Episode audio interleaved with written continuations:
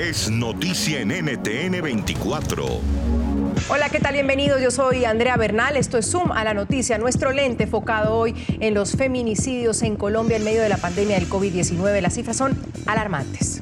104 fueron asesinadas desde que comenzó la cuarentena el pasado 25 de marzo en Colombia, según denunció el colectivo Estamos Listos. Saludo a Estefanía Rivera, coordinadora del Observatorio de Feminicidios en Colombia. ¿Por qué hoy por hoy estamos sumando estos números, Estefanía? el contexto de cuarentena lo que hace es que aumenta evidentemente la violencia por el que genera también mucho más tiempo de convivencia con los agresores, que en la mayoría de casos son hombres cercanos a las mujeres y que evidentemente hacen parte de la familia.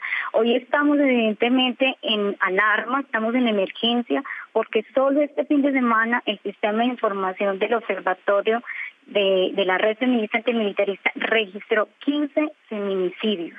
Es decir, que como lo dijeron al inicio, llevamos registrados desde que se declaró la cuarentena en nuestro país 104 registros de feminicidio. Es lamentable, además evidente que dentro de, dentro de estos 104 eh, registros, 7 son casos de niñas menores de edad.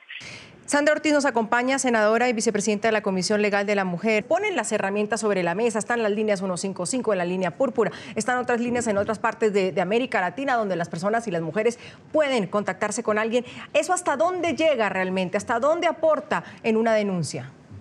¿O en qué queda? La justicia en nuestro país no está dando resultados, la fiscalía no está dando resultados, las comisarías de familia no están dando los resultados y nosotros estamos pidiendo recursos, recursos para todas estas instituciones para fortalecer este aparato judicial, para que de verdad demos un resultado importante, porque las mujeres sí están denunciando, las mujeres están hablando, pero no pasa nada. Hay impunidad en muchos casos en el país, pasan los meses, los años y no pasa absolutamente nada. Eso está pasando en Colombia y eso es lo que nosotros hoy estamos recriminando. Hay muchos jueces que todavía no saben que existe una ley de feminicidio que fue creada hace cuatro años. ¿Cómo ayudar desde afuera? ¿Cómo, cómo reconocer cuando hay una mujer maltratada o una mujer eh, eh, violentada, una mujer abusada o una mujer donde su vida corre peligro dentro de su casa? Cuando estamos hablando de violencia, simplemente estamos hablando de de la vulneración de los derechos básicos de otra persona, por ejemplo, los derechos a desarrollarse como ella lo necesita, a relacionarse con quien quiera, a utilizar sus dispositivos móviles como los necesita.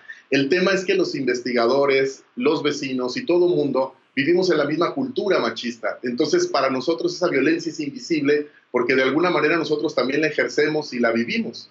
Entonces, el asunto tendrá que ver con educación. Algo que quisiera puntualizar es que para que se haga una buena investigación de un feminicidio, y lo quiero repetir, los peritajes tienen que dar cuenta de estos elementos simbólicos y estructurales. Y tal vez esa es la gran falla en, Latinoamérica. Puede escuchar más conversaciones como esta en Zoom a la noticia de lunes a viernes a las 3 de la tarde, hora de Bogotá, Lima y Quito, 4 de la tarde, hora de Caracas y de la costa este de los Estados Unidos, por NTN 24. NTN 24, el canal internacional de noticias con información de interés para los hispanos en el mundo.